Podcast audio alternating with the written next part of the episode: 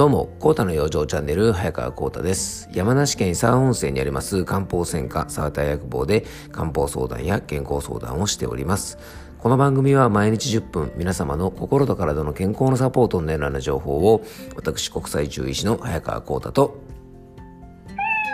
はい、アシスタントの猫林さんとで今日もお届けしていきたいと思います。猫林さん、今日もよろしくお願いします。はい。よろしくお願いいたします。えっ、ー、とね、昨日は一日お休みだったのでね、猫林さんもね、気合満点ですね。今日もお願いしますね。えっ、ー、と、皆さんまずご案内なんですが、えっ、ー、と、本日ですね、2月の24日の夜8時から、えっ、と、オンラインの養生セミナーを開催いたします。えっと、僕がね、あの、いろいろ直接健康に関する養生をね、あの、お話しさせてもらうんですが、今回は、え花粉症とですね、アレルギー対策についての漢方的養生法というテーマで、えお届けさせていただきます。えっと、夜8時からのスタートになります。のでね、えっと、当日まだね、今日この放送朝配信して、あの、午前中ぐらいまでだったらね、まだ受付できると思いますので、えっと、ギリギリでもね、あの、参加可能ですので、もしよかったら、えー、ご参加ください。あともう一つですね、ご案内なんですが、2月の26日にですね、えっと、中医学ズームというイベントがありまして、あの、無料のイベントなんですが、えっと、ズームにですね、皆さん参加していただいてですね、いろんな中医学の、あの、健康法とか養生情報をですねテーマに沿ってお話しするイベントがありまして、えっと、僕のですねお友達の田中智也先生というですねあの本もねあの何冊も出されていて、えー、ツイッターのフォロワーもどのくらいいるのかな？なんか20万人とか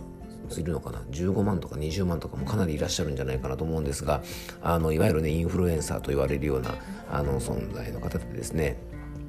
あのかなりいろんな分野でね活躍もされてるその、ね、田中智也先生とあとですねこちらもねあのツイッターとかでいろいろ情報発信されていて、えー、人気の方でね妊活姉妹の美香先生というですねあのー先生が2人が主催しているイベントでそれにですね僕と、えっと、いつもですね YouTube 一緒に出演している、えっと、マシモ康夫先生いわゆる康夫担とですね、えっと、2人でですね出演させていただくことになりました。で今回はですね中医学的に男子力ということをテーマにですねあの男性の健康とかですね体の仕組みとかそういったことをテーマにですねちょっとお話しする回になってます。で2月の26日のですね夜8時から、えっと、ズームで開催しますので、えっと、ツイッターの方をですね、ぜひ確認していただければですね、あの、リンクですとか、参加方法とか、あの、ツイートしてますので、えー、もしよかったらですね、あの、僕のツイッターの方をまたね、確認していただけたらと思いますので、えー、そちらもぜひですね、たくさんの方にご参加いただければと思います。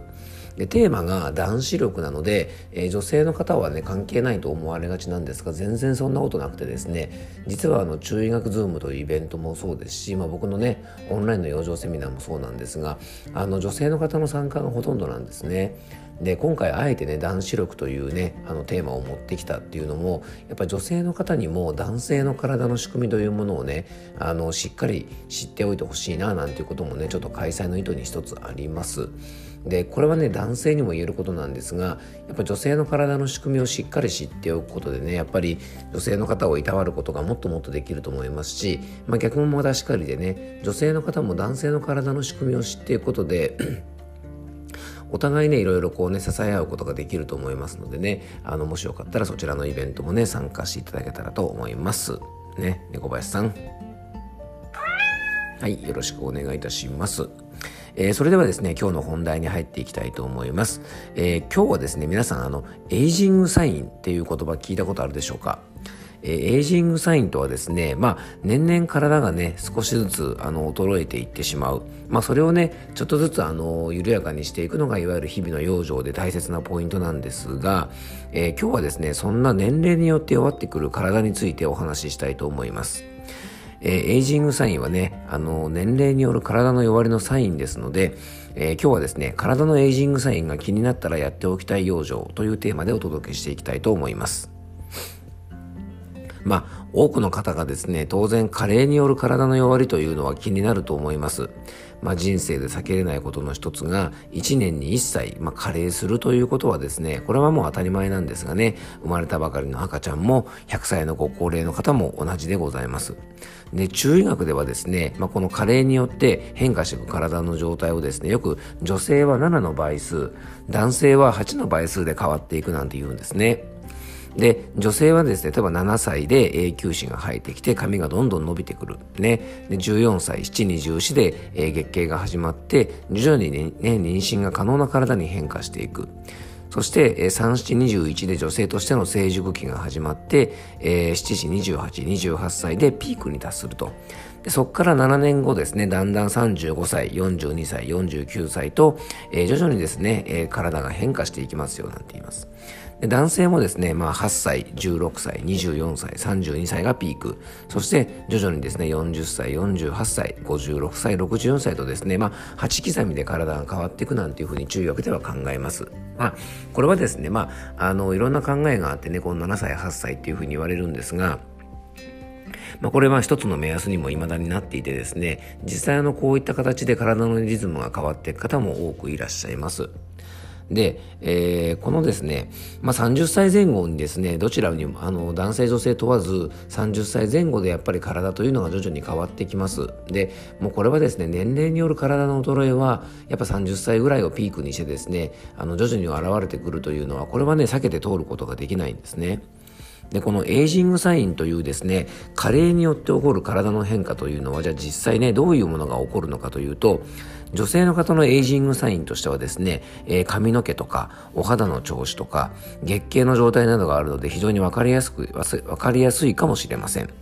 で、髪の毛のコシがね、ちょっとずつなくなってきたり、抜け毛や枝毛がちょっと増えてきたりとか、で、お肌もなんとなくお化粧していても張りがなくなったり、シミなどが出やすくなったり、まあ、何より女性の方の場合はね、変化を感じやすいのが月経だと思います。えー、月経中のね、出血量が変化したり、それまで安定していた周期が不安定になったり、月経前後の不調とか、えー、月経の最中のね、生理痛なんかも、え、起こりやすくなることもあります。当然出産などをご経験される方はね、産後でも体調が変化しますが、更年期と言われるようなね、閉経が近づくことでホルモンバランスが変化することで起こるようなエイジングサインもあります。え美容系とか婦人科系以外でもですね、中医学的には五臓の弱りで冷えやすくなったり、胃腸が弱くてね、昔は大丈夫だった脂っこいものがなんか苦手になってきたりとか、まあいろんな変化が現れます。で、男性はですね、えっ、と、女性の方同様、髪の毛が弱ったり、いわゆる白毛ですね、髪の毛が薄くなってきたり、肌のね、あの、色艶とかも低下してくる方が増えてきて、見た目にもですね、やっぱ老けっぽくなってきます。で、あとお酒が好きな方はね、アルコールが弱くなったり、若い頃ね、男性では冷えるなんていう感覚があんまりなかったような方が、えー、だんだんですね、あの、こう体が冷える、筋肉量が低下して、体も冷えやすくなってきたりします。あとはね、いわゆる性欲が減少したりとか、えー、ホルモンバランスを整えるための生理現象であるね、いわゆるあの早朝勃起と言われるような、えー、そういう生理現象が減少したりとか、全くなくなってしまったりするようなこともあります。で、このね、男性女性のエイジングサインについて紹介してきましたが、これはね、例えば年だからしょうがないとかっていうふうに諦めてはいけないと思うんですね。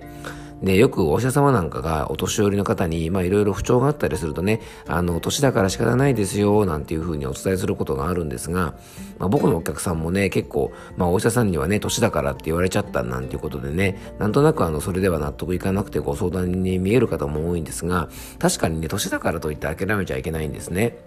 で、これはね、30代のエイジングサイン、40代のエイジングサイン、50代のエイジングサインとですね、年齢によっていろいろなエイジングサインが出てくるんですが、年のせいと言って諦めてはいけないと思うんですね。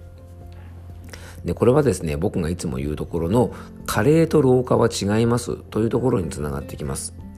で、加齢によってですね、体が劣化してしまう人としない人、もしくは劣化がかなり緩やかな人、これはかなり差がありますし、これはね、どこに違いがあるのかっていうことを考えることが大事じゃないかなと思います。それはやっぱりね、日頃の体のお手入れ、これがね、一番大事なポイントだと思います。なので、エイジングサインを緩やかにしていくポイントは、まあ、体のバッテリーの持ちというのがですね、年々悪くなってきますから、いわゆる体の充電と呼ばれるね、睡眠とか休息を意識的にとる。ね、20代の頃はですね、寝ないでも夜通し遊んでね、次の日も仕事がバリバリにできたなんていう方がいると思うんですが、やっぱこういうのはね、30代以降ではまずなかなか続きません。なのでぜひですね、7時間から8時間はしっかり睡眠時間を確保すると、えー、いいと思います。で、女性の方もね、睡眠時間の確保しないと、お肌もね、髪の毛も月経のリズムも、やっぱり良い血の巡りが中心ですから、睡眠不足でこういうものをね、低下させないこと非常に大事ですね。まあ、毛細血管の修復とね、睡眠なんかはつながってますから、いろいろ美容とかにもつながります。であとはですね、あの、補人といって、えー、中学ではですね、腎という場所に性を増するといってですね、成長とか発育とか生殖を司ると言います。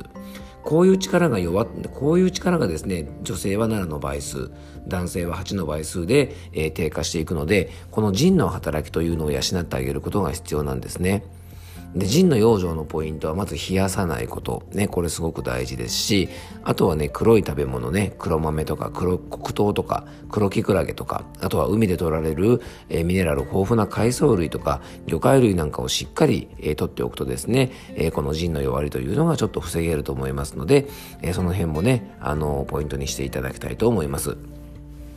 で、エイジングサインを少なくするポイントは、中学的にはですね、滑血というね、良い血の巡りを維持すること。そして、補人といってですね、生命力の低下を防ぐこと。この2つがね、非常に大事だと思います。まあ、年だからと諦めずにですね、ぜひ、あの、体のお手入れをしてですね、まあ、これ20代の人と張り合っても意味がないので、まあ、そこでね、競うわけじゃなくて、加齢にしっかり向き合ってですね、まあ、同世代の方に比べて、まあ、かなりレベルの高い、えー、体の状態がキープできれば、エイジングサインもね、少ない状態が維持できるんじゃないかなというふうに思います。えー、今日も聞いていただきありがとうございました。どうぞ素敵な一日をお過ごしください。漢方専科サーター薬房の早川幸太でした。では、また明日。